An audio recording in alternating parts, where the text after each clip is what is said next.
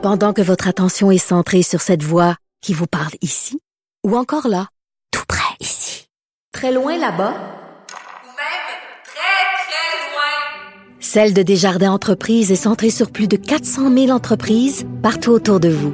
Depuis plus de 120 ans, nos équipes dédiées accompagnent les entrepreneurs d'ici à chaque étape pour qu'ils puissent rester centrés sur ce qui compte, la croissance de leur entreprise.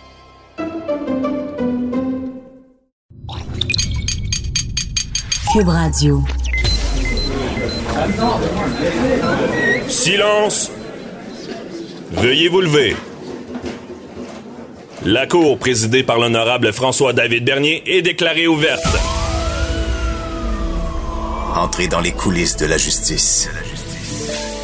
Écoutez, vous serez pas jugé. Ils appellent à la barre les acteurs de l'actualité. Oui, votre honneur. Avec François-David Bernier. Avec François-David Bernier. Avocat à la barre. Cube Radio. Bon dimanche, bienvenue à l'émission. On vous rappelle aujourd'hui, c'est la journée des questions du public. Posez-les 187 Cube Radio ou sur notre Facebook. Euh, une belle émission aujourd'hui, positive. On parle beaucoup des affaires et je vais m'entretenir avec Danielle Henkel. Elle explique une femme en affaires, les difficultés de tout ça et les affaires en général. Très intéressant. Elle a écrit un livre aussi. Euh, et euh, Marie-Ève Dicker, oui, la boxeuse, est avec nous. Euh, on fait un parallèle entre la préparation d'un avocat qui s'en va dans le ring à procès et le boxeur. On fait beaucoup de parallèles là-dessus. Elle nous explique toute sa préparation, également mentale, très intéressant. Euh, et euh, également, il y a Maître Jean-Paul Boilly qui nous parle de la grève des cheminots. C'est quoi les cheminots? Ben, euh, c'est plus important qu'on pense. Au final, on vous l'explique tout à l'heure. Et à la fin, bien évidemment, les questions du public. Restez là, votre émission commence maintenant. Déclarez-vous solennellement de dire la vérité, toute la vérité et juste la vérité. Avocat à la barre. Avec François-David Bernier. Le monde des affaires. C'est un monde, des fois, on voit des réussites. et par contre, des fois, il y a l'envers de la médaille. C'est pas toujours facile, les gens d'affaires. C'est une discipline. Euh, il y a des défis. Euh, pour malheureusement, des fois, pour euh, deux belles histoires, ben, il peut y en avoir huit qui, ont vraiment mal été. Euh, c'est un domaine, faut avoir, il faut vraiment être entêté pour réussir. Et vous connaissez tous Danielle Henkel, une femme d'affaires qui a réussi. On l'a vu au Dragon. et maintenant, elle a écrit un livre. C'est ces différences qui nous rassemblent, rassemblent, pardon. donc, qui nous rassemblent. Bonjour, euh, Daniel Henkel. Bonjour, Monsieur Bernier. Comment allez-vous? Ça va très bien et je suis très content de vous avoir à l'émission parce que je vous suis. Euh, moi-même, je suis quelqu'un d'affaires et euh, vous m'inspirez. Et je voulais vous recevoir pour, pour savoir un peu c'est quoi votre recette. Puis aussi, cette semaine, on, on, parle beaucoup de la femme. On a vu à l'Assemblée nationale, bon, il y avait de l'intimidation vis-à-vis certaines femmes. On a entendu euh, Marie-Ève Dicker, la boxeuse, qui parlait c'est quoi être une femme en boxe. Et euh, j'aimerais vous poser la question, c'est quoi être une femme en affaires? Est-ce que euh, c'est toujours rose? Euh, non, non, c'est jamais rose, mais je crois que, honnêtement, je crois que en, en, affaires ou dans une profession ou dans une, une fonction quelconque, euh, c'est juste pas simple, point. Euh, pas simple pour plusieurs raisons. D'abord mhm. parce qu'il y a des bias, hein, il, y a des, il y a des préjugés euh, qui perdurent, mais qui perdurent dans un petit pourcentage de personnes. Donc ça peut être des femmes avec des femmes, ça peut être des hommes avec des femmes, ça peut être des hommes avec des hommes. Ah ouais. Donc l'être, mais oui, donc l'être humain est comme ça. L'être humain est en, a une tendance à suivre le, le, le clan le club, le clan. Mais en général, ce que je dis, c'est que il va falloir qu'on apprenne. Et je parle de nous, les femmes. Mhm. Euh, c'est pas simple ce que je vais dire, mais ce que je veux dire, c'est qu'il va falloir qu'on appelle, qu'on apprenne à arrêter de parler de nous femmes et plutôt de parler de nous en méritocratie, donc en position. Mhm. Ça veut dire, je suis une femme d'affaires. Je ne suis pas en train de crier à tout le monde, je suis femme, je suis dans les affaires, c'est pas facile. Non, non. Je suis, j'ai choisi une profession, femme d'affaires. Ouais, je comprends. Que je sois une femme ou un homme, voilà, je vais négocier comme on négocie, mais avec mon style. Je ne me présente pas en disant, vous savez, c'est parce que je suis une femme. Pas du tout. Mhm. Je suis en affaires, mais il, il, il s'avère que je sois une femme. Oui. Donc ce n'est pas ce n'est pas mon focus. Mon focus c'est tu veux qu'on parle d'affaires, je suis capable. Je Mhm. ne parlerai peut-être pas comme toi, toi un homme. Je ne parlerai définitivement pas comme toi. Je ne verrai probablement pas les choses sous le même angle. Mais c'est exactement pour ça qu'on doit collaborer, qu'on doit être un complément, parce que nous sommes différents. Ben, c'est ça, nous sommes différents et même il y, y a des hommes d'affaires, ils sont tous différents aussi. Mais euh, Madame Henkel, c'est vraiment encore en 2019, il y a encore ces préjugés-là vis-à-vis, euh, vous, vous le sentez des fois, des gens qui, qui vous feraient moins confiance parce que vous êtes une femme? Mais bien sûr, mais Ah. bien sûr. C'est, c'est, vous savez, c'est, c'est malheureusement, je dis souvent, euh, c'est souvent l'ignorance ou le manque d'intérêt de Mhm. comprendre. On va dans un, on est dans un monde, tout le monde le dit, qui va à grande vitesse, hein, vitesse V. On vit avec les réseaux sociaux, mais ça ne veut pas dire que je, ne- je ne suis, que je ne dois pas ou que je ne dois plus prendre conscience que je suis d'abord un être humain, que nous sommes tous des êtres humains et que nous ne pouvons vivre qu'en communauté, c'est-à-dire en collectivité. Donc si moi je vois quelqu'un d'autre et qu'on me dit par exemple, mais vous savez Monsieur Bernier là, il est pas bon, je l'aime pas, mais je vais leur dire merci de me, de me dire ça, votre opinion, mais moi je vais aller vérifier par moi-même. C'est mon droit d'abord et je suis assez intelligente pour me faire moi-même mon idée. Malheureusement, Monsieur Bernier, aujourd'hui, nous vivons avec des préjugés, des candidatons et on juge très vite. Et Ouais. ça, il faut que ça cesse. Il faut Mhm. que ça cesse parce que notre société, au Québec, j'arrête pas de le dire, on est seulement 8 millions. On n'est pas 60 millions. Ouais. On est capable de vivre les uns à côté des autres, avec nos différences. Puis, puis si vous me permettez, j'aimerais définir différence. Oui. Quand on me, quand on me parle de différence, mais de quoi parle-t-on? Nous sommes tous différents. Nous avons tous une différence. Nous sommes tous nés quelque part. Nous avons tous un background, donc euh, un vécu. On vient tous d'une origine. Mhm. On a tous immigré. Vous savez, quand je- ça me fait sourire quand on parle d'immigrants ou d'émigrés, parce que voyez-vous, moi qui, parcours le Canada, qui parcours le monde et qui parcours le Québec que j'adore, Oui.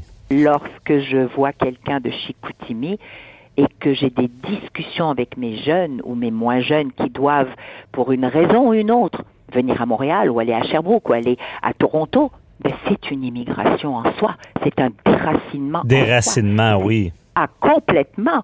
C'est Mhm. je perds mes points de repère. C'est vrai. Je suis. Eh ben voilà. Alors, vous savez, quand on dit les vraies choses, on se rend compte qu'en bout de ligne, nous sommes tous pareils. Nous vivons tous des peurs, des, des doutes, euh, des questionnements. Alors, tenons-nous la main au Oui. lieu de se regarder comme des chiens. Mais je trouve ça intéressant. Vous avez un bon constat, mais euh, on, puis, puis vous êtes très confiante, mais on se demande, puis il y a peut-être d'autres femmes en affaires ou des hommes en affaires aussi, comment on construit cette confiance-là? Comment on, on, on, on en arrive là à, à- à comprendre ça pour dire je suis égal, même je suis différent? Est-ce qu'il y a des Ben, trucs? Je veux dire, je- Oui, oui. Oui. ben, je veux dire, d'abord, commençons par accepter les choix que nous faisons. Ah. Si on décide d'aller en affaires, on doit y aller en connaissance de cause. Être en affaires, tout comme être fonctionnaire, tout comme avoir une profession quelconque, c'est d'abord un choix, mais c'est aussi une responsabilité. On n'y va pas parce que c'est le fun ou tout simplement parce que, ah ben tu sais quoi, je vais peut-être essayer, puis bon, pff, on verra bien. Non, Mhm. non, on y va parce qu'on y croit. Alors, à partir de ce moment-là, je m'accepte tel que je suis. D'abord, il faut d'abord que j'accepte moi. Je m'accepte moi avec mes différences, avec ma façon de faire, ma façon de parler, ma façon de m'habiller, ma façon de me coiffer. Ouais. Mais, mais, je n'ai pas à vivre le regard de l'autre. Ça veut dire que si je passe ma vie, Monsieur Bernier, à me préoccuper de comment vous, vous voulez que moi je sois, mais je vais passer ma vie à vivre à côté de moi. Hmm. Je ne serai jamais moi. Donc, je vais déprimer, je vais déprécier, je vais angoisser, parce que je ne plairai jamais assez à qui que ce soit et surtout pas à moi. de toute manière, peu importe ce qu'on fait, on plaira pas à tout le plaira monde. pas à tout le monde. Mhm. Merci. Alors, la première des, des, des, des- je dirais des trucs, c'est d'abord de se dire, tu sais quoi? Je vais faire de mon mieux, moi. Je vais être authentique, je vais travailler fort, je vais être respectable et respectée, je vais être persévérante, je vais faire ce que moi j'ai envie de faire à mon rythme en me respectant et en respectant mon entourage. Après ça, si je ne plais pas, ben ça c'est plus mon problème. Alors c'est là, moi c'est là ce que j'appelle la confiance en soi, c'est juste d'accepter de dire lève la tête, tiens-toi droite, puis dis-toi que tu pourras jamais plaire à tout le monde. Donc, sois toi. Sois qui tu es, sois fier de qui tu es et d'où tu viens, et d'où tu viens, peu importe d'où tu viens. de l'accepter, mais c'est très bien dit. Euh, mais euh, encore une fois, malgré ce travail-là, c'est pas toujours évident. Et euh, pour vous, Madame. Henkel, j'ai cette question-là qui me chicote, que j'ai toujours voulu vous poser. C'est quoi le plus grand piège en affaires euh, qui, qui peut, parce qu'on sait, bon, si on y croit, on embarque, on peut réussir, il faut être euh, persévérant, mais est-ce qu'il y a des pièges à identifier? Quand je parlais des, des mauvaises histoires d'affaires, est-ce qu'il y a quelque chose qui revient lors d'échecs en affaires? Vous savez, en affaires, quand on commence à avoir un peu de succès, et souvent, je félicite les entrepreneurs, et vous savez, hein, Monsieur Bernier, combien je les aime. Oui. Je suis, ah, complètement. Je suis euh, vraiment, je vais choisir le mot, amoureuse de ces gens-là. Mhm. Vous savez pourquoi? Parce qu'ils méritent tellement de respect. Il y en a qui se saignent. Si vous saviez le nombre de sacrifices qu'ils font au quotidien, Ouais. c'est pas simple d'être dans les affaires et surtout pas aujourd'hui avec l'inconnu économique mondial. Mhm. D'accord? Donc, je reviens en disant, vous savez, si j'ai un conseil à donner, c'est attention à ne jamais oublier de rester humble, de Ah. savoir et de compte absolument. Vous savez, garder son humilité et accepter d'être vulnérable, ce sont deux grandes forces qui vont te permettre de passer partout OK. mais partout. Et, et surtout, sachez que vous savez demander de l'aide. Il faut apprendre à demander de l'aide. Quand on n'est plus capable, quand on ne sait plus, savoir dire, tu sais, je ne sais pas. Et c'est normal. Moi, je ne sais pas, Monsieur Bernier. Je suis une généraliste, je ne suis pas une spécialiste. Mhm. Donc, je dois travailler avec des gens qui savent mieux que moi dans des domaines différents. Et donc, j'ose aller demander, mais je bâtis un lien de confiance avec ces gens-là. Et je dis la vérité. Donc, l'humilité et l'écoute. Savoir écouter et recevoir. Ne pas dire, ben, ben, ben, ben oui, mais j'ai déjà fait ça. Mais non. On n'est jamais au-dessus de quoi que ce soit, ni de qui que ce soit. Et il y a un mot que je dis souvent, il n'y a rien d'acquis dans la vie. Mais c'est- C'est bien dit parce que souvent une qualité de l'entrepreneur, c'est l'entêtement, le, le, le vouloir. Et des fois, on a les qualités de nos défauts, les défauts de nos qualités. Donc, je comprends bien, certains gens d'affaires n'acceptent pas cette aide-là. Ils veulent faire à la tête. Euh, si ma belle-mère m'entendait, qui est une femme d'affaires également, me l'a souvent dit, tu n'écoutes pas. Mais, mais, mais, mais, mais vous savez quoi? C'est correct aussi parce qu'on apprend. C'est comme ça qu'on apprend, Ouais. Monsieur Bernier. Si vous, si vous saviez le nombre de choses que l'on m'a dites lorsque j'avais 30 ans, 35 ans, 40 ans, et que je n'ai pas entendu, pas écouté, entendu, mais ça fait partie de notre cheminement. Ce que je veux dire par là, c'est d'avoir quand même cette décence aujourd'hui de savoir qu'on a tellement de recours, on a des mentors, on a des organismes, on a des gens comme vous, comme moi, Mhm. comme d'autres qui nous parlent. Ben, c'est de savoir qu'aujourd'hui, on a une multitude d'accès à être inspiré. Alors écoutons, regardons, soyons ouverts, ne nous pensons pas invincibles parce que c'est pas vrai. Il y a toujours une raison qui fera que peut-être quelque chose qu'on n'a pas prévu va arriver. C'est humain. Il Ok. faut rappeler qu'on est humain. Bon, ben, c'est c'est des- de très bons mots que moi-même je retiens. Euh, et on doit malheureusement se laisser là-dessus. C'est tout le temps qu'on avait, mais très intéressant. Et j'invite euh, nos auditeurs là, à aller lire votre livre, Daniel Henkel, euh, ces différences qui nous rassemblent. Donc, félicitations pour ce, ce beau livre-là. Et euh, justement, je pense que vous êtes euh, vous inspirez euh, les gens d'affaires du Québec. Continuez votre bon travail. Puis merci beaucoup pour cette entrevue. Merci, Monsieur Bernier. Je vous souhaite bon succès dans votre émission. Et Merci. joyeuses fêtes à tous. Oui, oui. euh, merci beaucoup. Bonne journée. Bye bye. Bonne journée à vous. Au revoir, Monsieur Bernier. Avocat à la barre. Avec François-David Bernier. Avec François-David Bernier. La grève des cheminots du CN a été réglée par une entente de principe cette semaine. Pourquoi il n'y a pas de loi spéciale? Est-ce qu'on pouvait empêcher euh, une grève? Honnêtement, les cheminots, je sais pas c'est quoi, le CN. Maître Boily m'a tordu un bras pour faire cette chronique-là.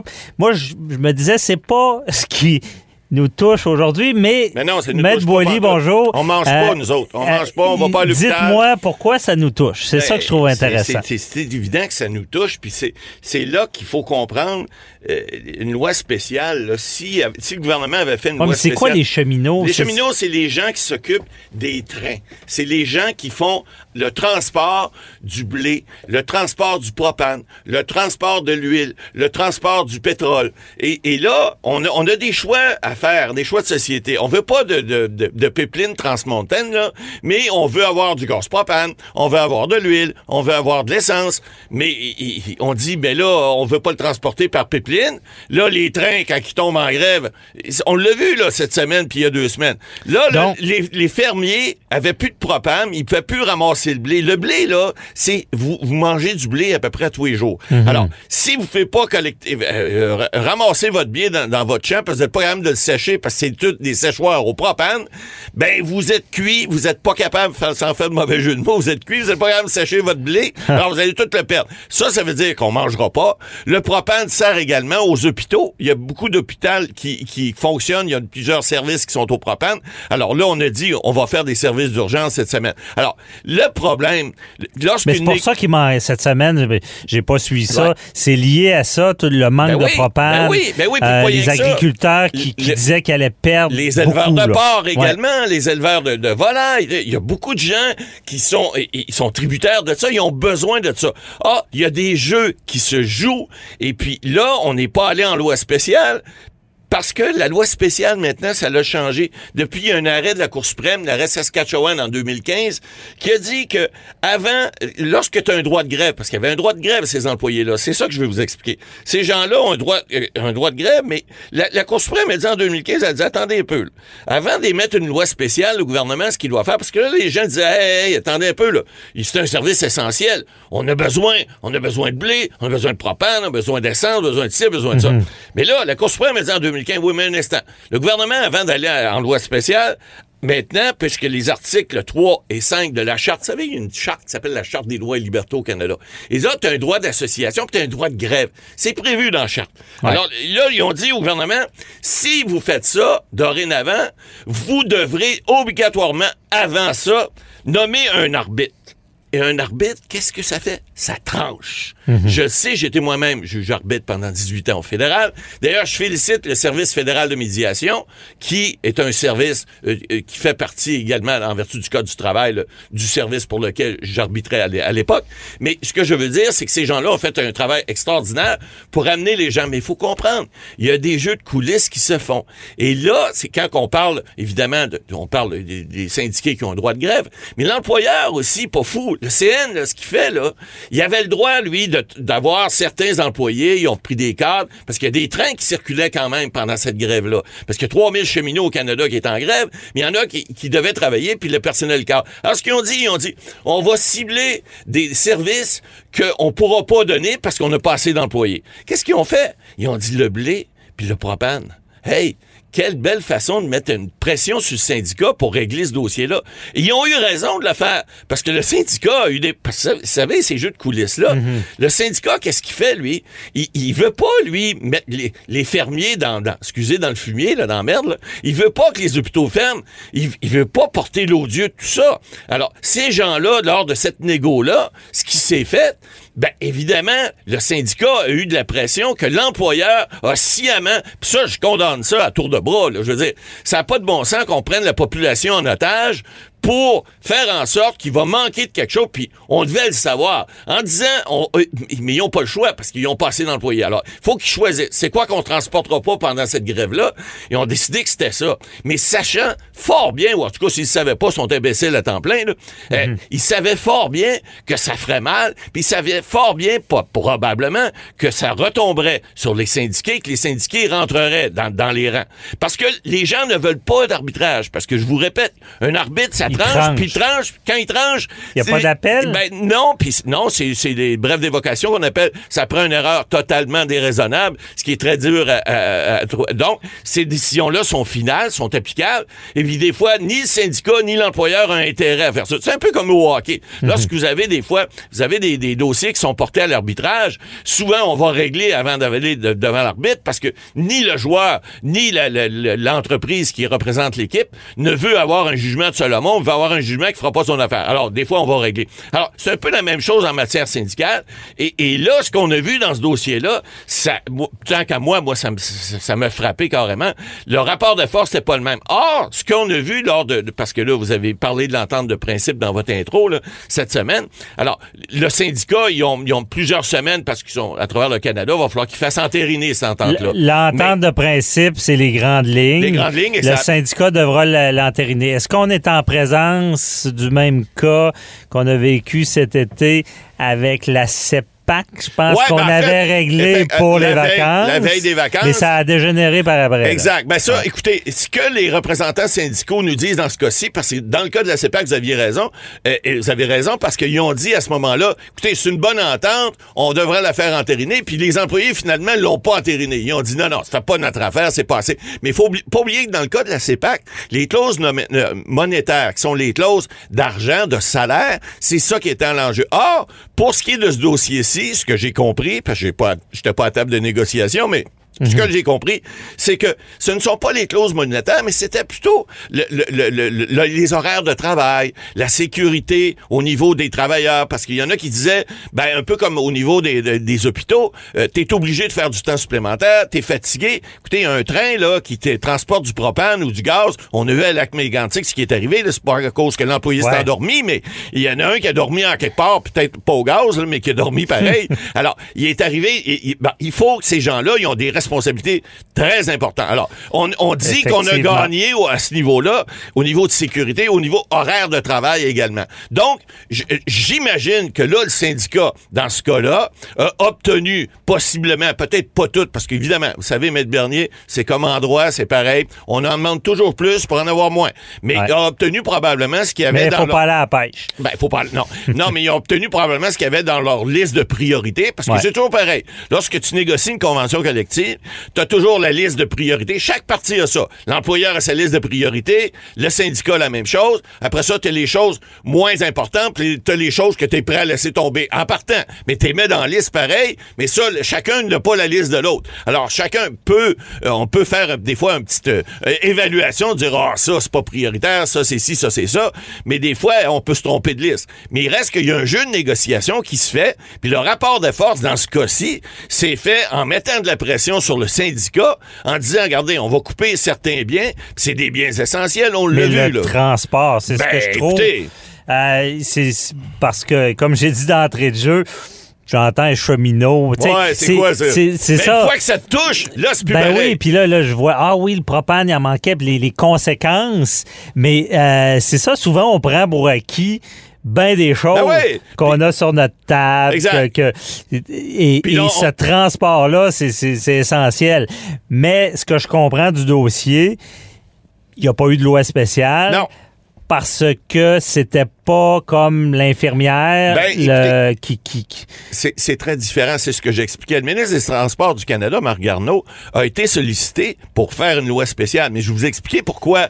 D'abord, les, les gens n'en veulent pas, ni l'employeur ni l'employé, parce qu'on sait que Mais s'il y a est-ce une loi qu'il y aurait pu spéciale... en avoir une si Oui, c'était tout à pas fait. réglé? Tout à fait. C'est assez essentiel Il y en a déjà eu. pour Mais- qu'il y en ait. Mais à cause de la, loi- de la décision de la Cour suprême depuis 2015, comme il faut passer par le processus d'arbitrage avant, oups, là, il y a des ça, gens qui disent, ce on peut-être mieux de, se jaser un peu avant. Alors, effectivement, mais là, ce qu'on comprend maintenant, c'est que comme ça devient des services essentiels, alors là, est-ce que le gouvernement ne va pas légiférer possiblement pour comprendre ce que vous aviez pas compris au départ, puis vous ça. disiez que, ben là, pourquoi qu'on parle de ça? Est-ce Mais que c'est essentiel? Ben voilà. Et là, si ça devient un service essentiel dorénavant, comme la police, comme bien d'autres choses, ben peut-être qu'à ce moment-là, y, il y a des mécanismes de négociation qui sont automatiques, qui sont prévus prévu lorsque c'est des cas comme ça. Et il n'y a pas de grève de possible, il n'y a pas d'arrêt de service, et puis on peut continuer à faire. Mais là, toute la question également, s'il nous reste une minute, euh, euh, la question de savoir c'est quoi que les gens veulent? Parce que là, on dit pas dans ma cour, pas dans ma cour, pas de, pas, on veut pas de, de, de, de- de- d'avoir de l'éoduc, on veut pas avoir de ci, on veut pas de ça, on veut pas que le train passe chez nous. Mais là, on veut manger, on Ben va oui. avoir du propane, on va avoir de l'essence, on va avoir du fuel, on va avoir ci, on va avoir ça. Mais pas dans ma cour, à un moment donné, il faut que ça passe en quelque part. Ben, c'est ça. Puis on comprend bien l'important. Mais en parlant d'essentiel aussi, je pense qu'on réalise souvent ce qui est essentiel quand on n'en a plus. Parce que je Ouais. pense qu'on pourrait faire une liste. Là, on parle d'électricité. Quand que ça manque, coudon, tout marche à l'électricité. On est plus capable de Donc, rien euh, faire. À suivre. Plus Merci d'émission de radio. Ouais. Merci, bonsoir. Merci beaucoup, Matt Boily. Euh, on se retrouve tout à l'heure pour les questions du public. À tantôt. À tantôt. Vous écoutez Avocat à la barre. Marie-Ève Dicker, toujours championne. On a vu un superbe combat. Euh, Marie-Ève Dicker, la boxeuse chouchou euh, du Québec, et euh, on est content pour elle. J'ai eu la chance de la croiser dans les studios de Salut Bon- Bonjour Week-end, et euh, j'ai commencé à lui parler parce que bon, euh, avocat à la barre, émission judiciaire, et on s'intéresse souvent aux sportifs parce que, surtout aux boxeurs, parce qu'on le dit souvent, bon, les avocats, c'est souvent notre préparation à un procès. Euh, c'est un peu le, on appelle ça le ring de boxe. Fait qu'on, on est sympathique avec les collègues, mais quand on embarque dans, la joute, dans, ce ring-là, ben, des fois, il y a quelques coups qui sont donnés. C'est vraiment un combat. Et toute cette préparation-là, on peut souvent faire des parallèles avec les boxeurs. C'est très euh, rigoureux. Euh, et je, je reçois Marie-Ève Dicker. Bonjour. Bon matin. Bon matin, merci d'être avec nous. Et euh, puis c'est ça, on, on va on va reprendre notre discussion. Et euh, j'étais curieux à savoir, bon, euh, avant un combat, est-ce qu'on dort bien quand on est boxeur? Est-ce qu'on est stressé? Ben, en fait, c'est sûr qu'il y en a vraiment de, de tous les types. Je vais parler pour ma part.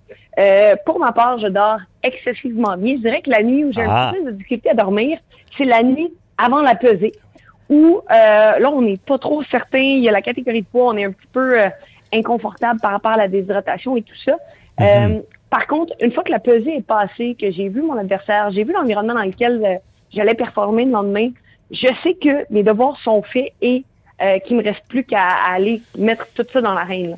Ah ouais, puis parlons-en de la pesée, parce qu'on entend ça, on le voit, mais le commun des mortels, c'est pas tant que ça. C'est quoi la pesée?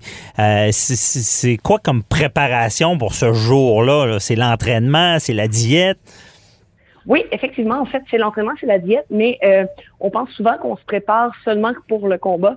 Euh, par contre, la préparation, il y a bien au-delà du combat, on parle de la préparation pour la pesée, c'est-à-dire que 12 semaines à l'avance, on prépare le corps à aller peser un certain poids. Mhm. Et ça, je vais faire l'analogie comme tout bon avocat.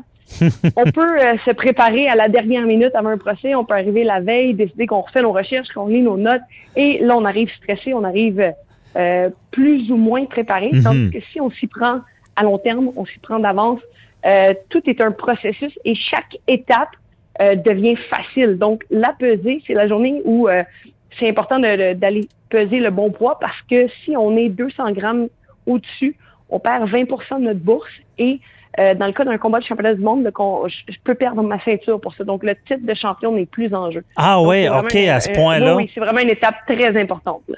OK, donc donc c'est ça. On, on peut arriver un à, à cette pesée-là. Et c'est ça, je comprenais pas trop. Ça, ça, ça veut-tu dire que si on est plus haut, le combat peut être annulé? Puis c'est ça, puis ça peut aller jusqu'à perdre la ceinture? Effectivement, en fait, si on est plus haut, le combat peut être annulé parce que l'adversaire peut refuser de nous affronter Mhm. pour des raisons de, de santé. On se le cachera pas, quelqu'un qui arrive plus pesant à la pesée, euh, c'est plus de poids en arrière des coups de poing, donc c'est beaucoup plus d'impact. Donc, il se peut que l'adversaire décide de ne de pas aller de l'avant dans le combat. euh, automatiquement, il y a une sanction de 20% qu'on doit remettre, c'est-à-dire qu'on doit remettre 20% de nos gains à notre adversaire. Ah, ouais. Et euh, dans le cas d'un combat de championnat du monde, la ceinture n'est plus en jeu. Donc, advenant le, le cas que mon adversaire ne fait pas le poids, euh, si elle me bat, elle ne pourrait pas mettre la main sur ma, ceinture. OK, bon, c'est intéressant. Je comprends maintenant le stress de cette étape-là. C'est Et- vraiment, euh, des fois, on pense que c'est une formalité. Par contre, c'est euh, c'est très difficile, c'est très demandant physiquement et mentalement. Euh, beaucoup de boxeurs vont déshydrater de nombreuses livres avant la pesée. Euh, dans mon cas, euh, c'est sûr que la, la quantité de livres qu'on va déshydrater est très peu parce que, comme je dis, tout est une question de préparation. Donc, tout au long du camp, euh, au niveau de mon alimentation, au niveau de mon entraînement, on s'assure que mon poids baisse de façon graduelle et euh, aussi de façon à ce que j'ai de l'énergie tout le temps pour performer. Parce que c'est beau faire le poids, il faut performer dans le ring. Mhm. OK. Bon, ça, ça explique bien. Ça doit pas être une période si euh, agréable de privation. Euh, et... Je dois dire que c'est la pire période de mon métier. Oh, OK, c'est ça. Il y a des désavantages. Mais moi, des Exact. fois, je vais t'avouer que des fois, j'aime pas ça être avocat parce que je trouve ça plate avant mes procès. Je suis tout le temps tout croche, je suis stressé, j'y pense, je viens. à- Et là, euh, par contre, il y a pas personne qui peut m'enlever après. là. Après, je pense que la, la bière est, pas meilleure. Ah oui. Euh, en une fait, fois. moi, ce que je dis souvent, il y a personne qui peut avoir le sentiment que j'ai lorsque l'arbitre lève mes bras dans le Ah ouais. Ah ben c'est ça. c'est c'est vraiment c'est incroyable là. quand on, on est là là. C'est quel genre de sentiment là? c'est un sentiment d'accomplissement, de fierté, surtout dans un sport comme la boxe où on sait, on va puiser loin au fond de nous-mêmes, on va vraiment chercher toutes les ressources qu'on a et d'arriver puis de dire, je l'ai eu, je l'ai vaincu. Euh, c'est un petit peu comme on- lorsqu'on se retrouve euh, au sommet du Kilimanjaro Mhm. et qu'on a l'impression que le monde nous appartient. Euh, moi, c'est le sentiment que j'ai lorsque l'arbitre lève mes bras dans les airs. Ah c'est bien dit. Et ça dure combien de temps ce sentiment? Ça prend combien de temps avant qu'on commence à penser au prochain combat? En fait, encore une fois, je vais parler pour moi parce que je sais que pour certains boxeurs, il y en a qui vont rester accrochés là-dessus pendant euh, plusieurs années. C'est pas surprenant de voir un boxeur des fois qui va chercher vraiment un gros gain, euh, gagne un combat d'importance et euh, par la suite euh, devient un petit peu plus paresseux dans le gymnase, Mhm. s'assoit un petit peu sur ses lauriers. Euh, dans mon cas, ça dure pas longtemps ce moment d'euphorie-là parce que je suis une fille qui carbure au défi et j'ai toujours besoin d'aller en chercher plus. C'est Ok. quelque chose sur lequel on a travaillé avec mon préparateur mental, d'être capable de savourer ce moment-là, euh, de savourer l'instant où je réussis. Et euh, par la suite, on pense déjà au prochain, au prochain, au prochain projet et euh, je commence déjà à anticiper puis à me préparer pour la suite des choses. là. OK, bon, ben là, c'est ça. C'est quelques jours, euh, quand ça va bien, euh, quel- quelques semaines, et on pense déjà. C'est ça. OK. On, on pense déjà. Mais Bon. en fait, c'est que ce qui arrive, c'est que bien souvent, les projets futurs m'emballent tellement Mhm. euh, que pour moi, je suis tellement heureuse simplement de penser que c'est une façon de savourer ma victoire parce que je sais que sans cette victoire-là, euh, j'aurais pas pu penser à ces projets futurs-là. Ben oui, comme quelqu'un en affaires, on a des projets, puis c'est- c'est- on carbure au projet. C'est bien dit. L'analogie est directe avec les affaires. Ah, c'est c'est vrai, oui, puis ça se ressemble. C'est ça qu'on on a du fun à comparer les deux, avocats, affaires. Et d'ailleurs, il y a un mot que tu as dit, préparateur mental, c'est quelqu'un qui prépare. Et là, ça m'amène, bon, je fais de l'analogie encore avec le droit. Bon, on a un adversaire. Et là, ben, des fois, on le sait que les avocats, on a, excusez l'expression, le kingpin des plaideurs devant nous. Qu'est-ce Ouais. qu'on fait? Est-ce qu'on est... Et euh, des fois, je sais que les avocats, on peut être intimidés par la partie adverse. Est-ce que euh, on est intimidé par l'autre boxeur qui est là devant nous? Là? Ben, en fait, il, il se peut qu'on le soit et euh, justement avec un préparateur mental, un psychologue sportif, c'est ce qu'on va faire. Euh, D'ailleurs, mon psychologue sportif vient tout juste d'écrire un livre qui s'appelle L'Olympien au bureau. Mhm. Euh, lui, il a eu la chance dans sa carrière de travailler avec de nombreux athlètes olympiques, dont euh, Michael Kingsbury, euh, les patineurs Scott et Tessa, des athlètes du ciel du soleil. Et euh, il transpose toutes les, euh, les forces mentales des athlètes olympiques au monde des affaires. Ah, Euh, ouais. Donc, le parallèle est vraiment direct. Et souvent, ce qu'on dit, c'est derrière une préparation optimale se cache une confiance optimale. Donc, dans la préparation au combat, plus notre préparation est sans faille, euh, lorsqu'on arrive au le jour du procès ou le jour du combat, peu importe l'adversaire qui est devant nous, euh, on a confiance en nos moyens et on sait qu'on va toujours trouver l'outil nécessaire pour vaincre cet adversaire-là. Mhm. OK, c'est vraiment cette, cette préparation mentale-là. faut de faire physiquement, de faire ce que je comprends, de faire mentalement. Et euh, je veux, ce que je, je fais, je fais le psychologue là, mais je veux, j'ai la chance de pouvoir te poser des questions. Et tu sais, avant, là, juste, juste avant le combat, là, euh, le matin, c'est- on, on, on doit être. je- C'est quoi ton état, là, même avant de commencer le combat, là? Quel genre d'état? Euh, T'es t'es focus ou je sais pas, il doit y avoir un Moi, stress euh, qui vient avec, là?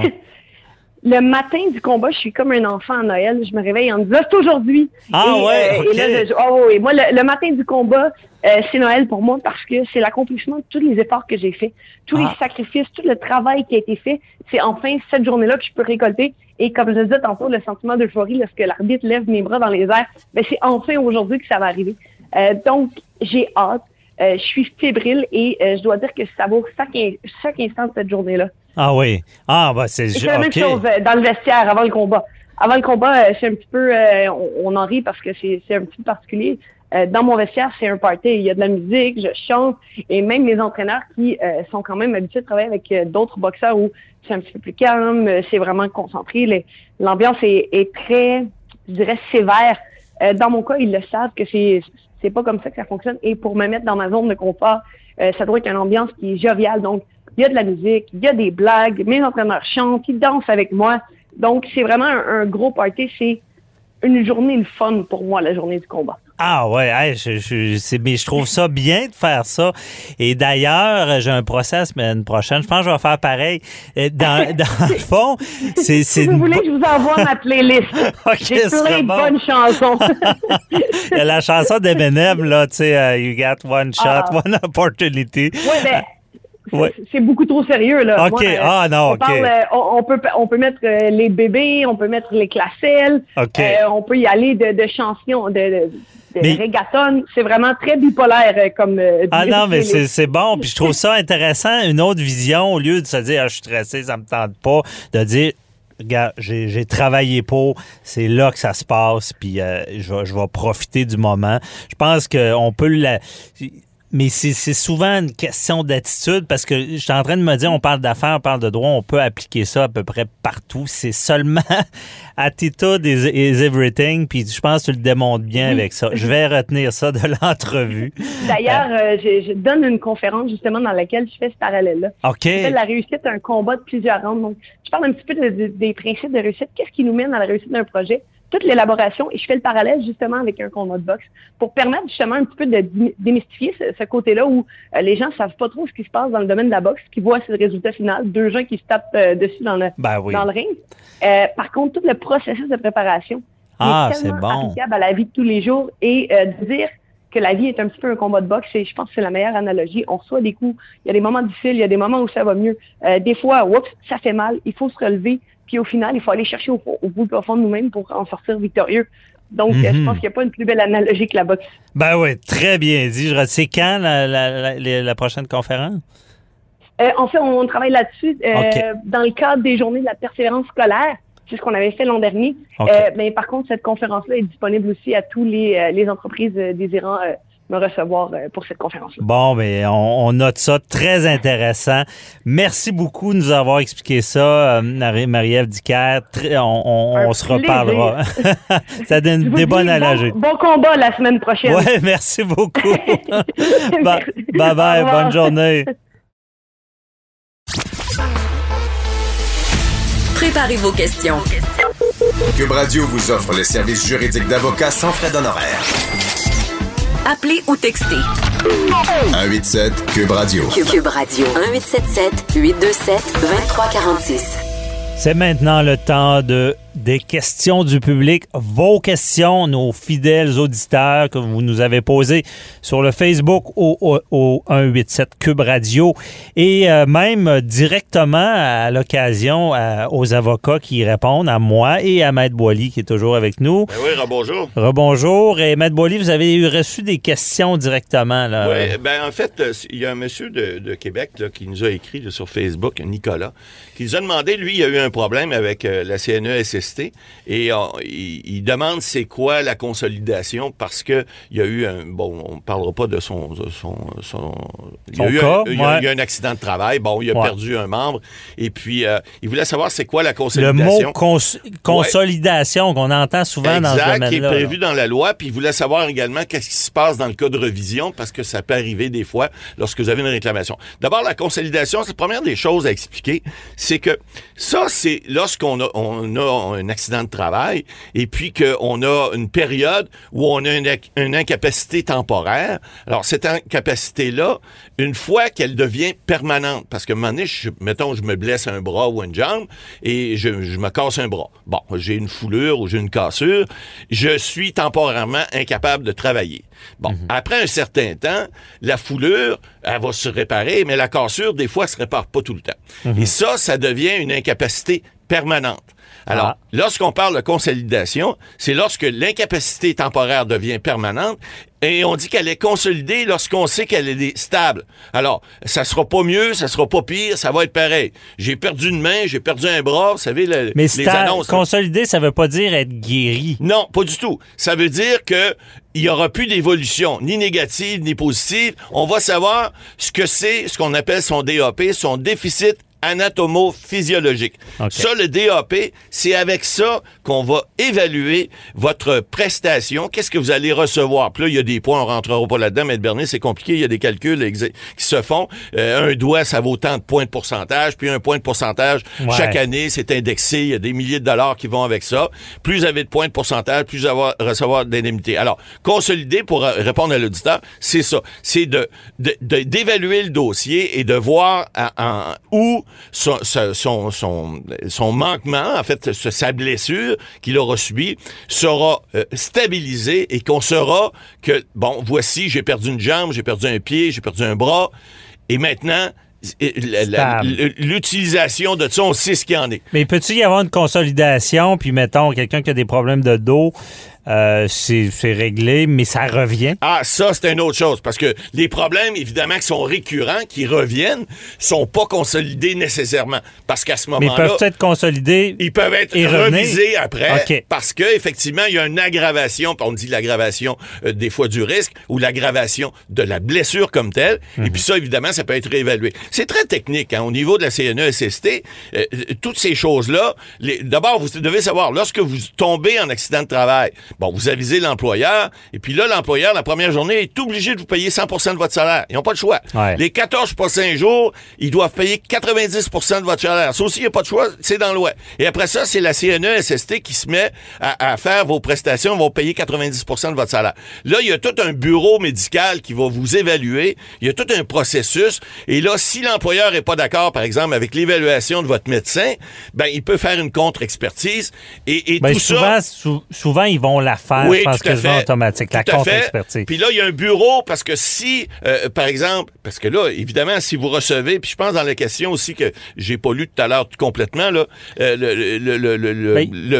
voyons, l'auditeur nous demandait également euh, qu'est-ce qui se passe si jamais je me fais réviser puis ils disent que j'y ai pas le droit, est-ce que je dois rembourser? Ben, la réponse, c'est oui. Mais vous avez un mécanisme de révision qui est prévu dans la loi, effectivement, parce que ça faisait partie de sa question. Et, et ça, ce mécanisme-là, il prévoit que vous pouvez aller devant un, un bureau de révision de la CNESST. Et si ça fait pas, fait aller devant le tribunal administratif, qui lui est le, le- le- le degré suprême où vous pouvez faire valoir votre point. Donc, c'est inquiétant d'entendre ça parce que Ben- euh, la révision, j'imagine, c'est pas toujours. C'est que l'employeur a comme un doute si c'est réellement ça s'est passé au travail ou Ouais, euh, ben, c'est- c'est-à-dire que euh, souvent, il peut y avoir une révision, pas au niveau nécessairement si ça s'est passé au travail. Souvent, on dit toujours c'est à l'occasion du travail. Ouais. Vous pouvez être des fois en route euh, de, de, de votre Pour le travail, travail. Pour le travail, ça peut être considéré comme étant un accident de travail. Mais l'employeur, des fois, va aller, va aller, euh, va aller à, à- à- à- Ok. à l'encontre de ça parce que il va surtout, ces fois, c'est pour les taux, pour dire non, ton, ta main que t'as perdue, ça vaut pas tant. T'as perdu juste deux doigts au lieu de trois, Ouais. etc., etc. Mais ça Et- doit être un drame pour quelqu'un qui, qui est indemnisé et là, il est tout dans un litige puis Ah, il pourrait avoir à rembourser Il tout pourrait ça. avoir, si jamais il il est pas, il est- évidemment, dépendamment s'il n'y a pas, il y a pas ré- réellement de blessure au niveau de, de son travail. Mais c'est plutôt rare. Parce que lorsqu'il y a une blessure au travail, on le sait, bon, il y, a des- il y a des gens qui sont là, etc. Il y a des intervenants qui sont là. Mais ça pourrait arriver que quelqu'un, des blessures de dos, vous le disiez tout à l'heure, ah, je me suis, il a tombé en bas de son échelle chez lui, il rentre au travail le lendemain matin, puis là, il dit, oups, je viens de me faire, euh, j'ai mal tourné, puis je me suis fait un hernie ou je sais pas quoi, une blessure dans le dos. OK. Euh, ben là, ça pourrait être contesté. Mais il y a des cas comme ça. Vous savez, il y a des avocats, puis il y a des avocats Aussi. Il y a des médecins, il y a des spécialistes. Mhm. Il y a même des, des, des, des troubles psychologiques, des fois, qui peuvent être indemnisés. Alors, on pourrait en faire trois émissions là-dessus. Bon, et merci, ça Merci nous éclaire. Ensuite, euh, euh, René euh, Anne euh, de Québec euh, nous demande si le ministre Fitzgibbon pourrait être poursuivi pour les propos qu'il a tenus contre la présidente du Conseil de TVA. Ben Expliquez-nous ça, ça. c'est, ça, c'est Mme Lachance qui est, qui, qui est une haut placée à, à Québécois en TVA. Qui euh, elle est également membre d'un conseil d'administration au niveau de Desjardins.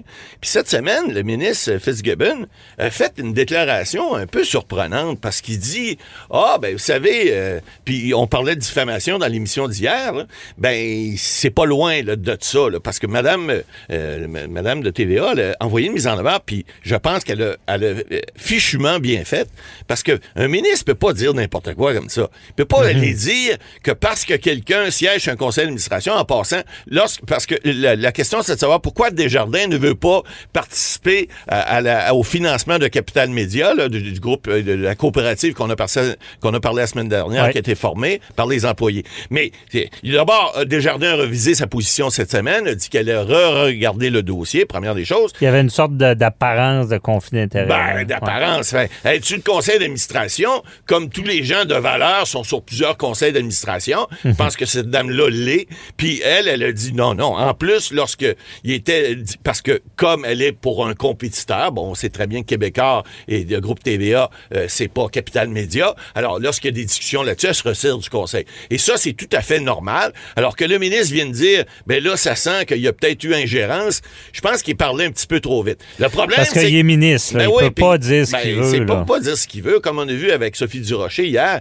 Euh, lorsque c'est un titlin qui vient dire quelque chose, bon là, elle laisse faire. Mais lorsque c'est quelqu'un de connu, un artiste qui, qui, quand même, qui soit en émergence ou pas, ben tu laisses pas faire ça. Alors là, c'est un ministre qui vient dire son opinion sur quelque chose qui est pas fondé manifestement. Et puis, est-ce qu'elle peut poursuivre? Ben la réponse, c'est oui. Puis la réponse, c'est j'espère en tout cas, je souhaite pas que les ministres se fassent poursuivre à toutes les fois qu'ils disent quelque chose de déplacé. Mais on a parlé, Maître Bernier. Lorsqu'ils sont en chambre, ils ont l'immunité parlementaire. Mais quand tu mets le pied en Ouais. dehors de la chambre, fais attention à ce que tu dis. Parce que ce que tu dis, surtout quand tu es une personnalité publique, tu peux te faire poursuivre. Puis là, Ben, surtout ben, qu'il y a une responsabilité de la fonction, là, Ben de, oui, de l'impact en lien avec, avec la fonction sur le public. Ben oui. Si les propos ne sont pas euh, avérés, c'est dangereux. là. Ben, c'est dangereux, puis c'est pas juste ça. C'est quel, message que ça... ça- ça- c'est comme dire, cette personne-là, elle est pas crédible, cette personne-là ne fait pas bien son travail, cette personne-là essaye de, de, de, de court-circuiter euh, un financement qui aurait dû avoir lieu, alors qu'on sait très bien que c'est pas évident, la coopérative qui est formée là. Mais je- bravo si ça Ben, je fonctionne. pense, je pense Mais- qu'un ministre doit s'en tenir aux faits, puis Ben, je sais pas, je me trompe, gêne. mais l'opinion n'est pas toujours bienvenue. Là. Je veux dire, des opinions de... de, de- Non, faut que tu te gardes une petite gêne, puis ton opinion, garde-la pour toi. Tu peux en parler à ta femme le soir, tes Ah. enfants le matin, mais sors pas ça sur la place publique. Parce que ça, ce sont des choses, surtout à ces niveaux-là, où euh, c'est- carrément, ça fait mal. Puis c'est de, de nuire à la réputation de quelqu'un qui, manifestement, en tout cas, avec ce qu'on a vu, euh, n'avait aucunement cette intention-là, que pas, que pas raison d'être, la compétition, bon, tout le monde en a, tout le monde en subit. Est-ce que parce qu'on siège sur un autre conseil d'administration, on veut, on veut étouffer la compétition? Ben, c'est ce que le message semblait dire. Mais là, j'ai trouvé ça mal placé. Puis je pense que, en tout cas. Bon, on a déjà parlé, on est, on est rendu très, très frileux Ouais. pour à peu près tout. Mais il faut faire attention, faut- surtout faut- qu'on est ministre. Oui, c'est certain. Ça, ça, on le comprend bien. Euh, je pense que c'est bien expliqué là-dessus. Il, faut s'en tenir aux faits. Merci beaucoup, euh, Matt Boily, euh, pour ces questions. On se retrouve la semaine prochaine. Euh, c'est tout pour nous également. Et merci à toute l'équipe. Joanny Henry à la mise en onde. Euh, Véronique Morin à la recherche. Merci à vous d'être là chaque semaine. Posez vos questions, n'oubliez pas. Et on se retrouve euh, la semaine prochaine. Bye bye. Cette émission est maintenant disponible en podcast. Rendez-vous dans la section balado de l'application ou du site cube.radio pour une écoute sur mesure en tout temps. Cube Radio, autrement dit. Et maintenant, autrement écouté.